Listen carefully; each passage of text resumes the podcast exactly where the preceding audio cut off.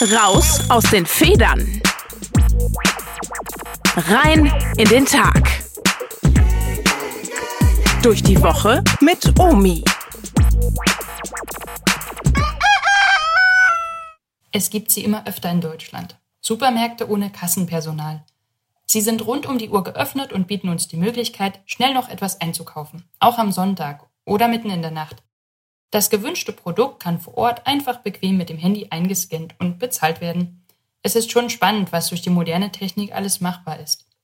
Nachdem Jesus 40 Tage in der Wüste war, verspürte er Hunger, verständlicherweise. Er hätte sicherlich dem Stein befehlen können, zu Brot zu werden, so wie es ihm der Versucher vorgab. Das wäre für ihn bestimmt machbar gewesen. Doch er tut es nicht. Er weiß, der Mensch lebt nicht vom Brot allein. Er lebt vielmehr von dem, was Gott ihm gibt, und das 24 Stunden am Tag. Er muss sich nicht selbst bedienen, sondern kann auf Gottes Wirken warten. Sein Bedürfnis, etwas zu essen, bestimmt ihn nicht. Jesus ist unendlich frei zu tun, was er will. Deshalb ist er auch ganz frei zu tun, was ein Vater im Himmel möchte. Es gibt immer wieder Situationen, in denen wir uns unfrei fühlen und es auch sind. Es geht aber nicht unbedingt um Momente, wo wir es nicht schaffen, den Schokoriegel nicht zu essen, obwohl wir uns doch vorgenommen haben, Süßigkeiten zu reduzieren. Naja, oft sind es Situationen, in denen wir Angst haben. Es kann die Angst sein, vor den Arbeitskollegen doof dazustehen. Oder es ist die Angst, den Erwartungen anderer nicht gerecht zu werden. Sie kann natürlich auch viele andere Ursachen und Gesichter haben. Aus dieser Angst heraus denken und handeln wir immer wieder und sind dadurch in unserer Freiheit eingeschränkt.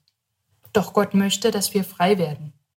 Denn Gott hat uns nicht einen Geist der Verzagtheit gegeben, sondern den Geist der Kraft, der Liebe und der Besonnenheit, erinnert Paulus im Brief an Timotheus. Der Heilige Geist, der Jesus in die Wüste geführt hat, ist auch uns gegeben und will uns frei machen. Dazu müssen wir uns unserer eigenen Wahrheit stellen. Das ist oft gar nicht so einfach und erfordert Mut zur Selbsterkenntnis.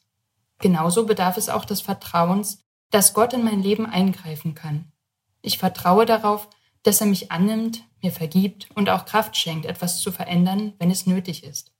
Was macht dich eigentlich unfrei? Oder besser gesagt, wo möchtest du freier werden?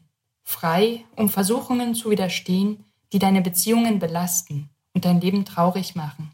Frei werden von Misstrauen und zerstörerischer Selbstkritik, diese Fastenzeit kann ein guter Moment sein, Gott wieder einmal in den Mittelpunkt deines Lebens zu rücken. Bitte ihn darum, dich in der Freiheit wachsen zu lassen. Leider gibt es die Freiheit in keinem Selbstbedienungsladen zu kaufen. Sie ist ein Weg, den Gott mit uns geht. Vermutlich kannst du dafür auch keine 40 Tage in der Wüste verbringen. Doch du kannst ihm vielleicht jeden Tag 10 Minuten schenken und den Herrn bitten, dir echte Freiheit zu geben. Versuche dir einmal bewusst zu werden, wo dich Angst immer wieder belastet. Dabei geht es nicht darum, das Gefühl der Angst zu beseitigen, sondern es wahrzunehmen und herauszufinden, woher es kommt. Dann kannst du alles Gott hinhalten und tief durchatmen. Bitte ihn doch, dich in diesen Momenten seine Nähe spüren zu lassen. Denn wirklich frei werden kannst du, wenn du weißt, dass du geliebt wirst und dass auch du selbst fähig bist zu lieben. Lust auf eine besondere Fastenzeit? Zum Hören und Erleben? Eine, die gut schmeckt? Von Sinnen. Online-Exerzitien in der Fastenzeit. Mehr Infos und die Möglichkeit zum Anmelden gibt es auf www.oblaten.org.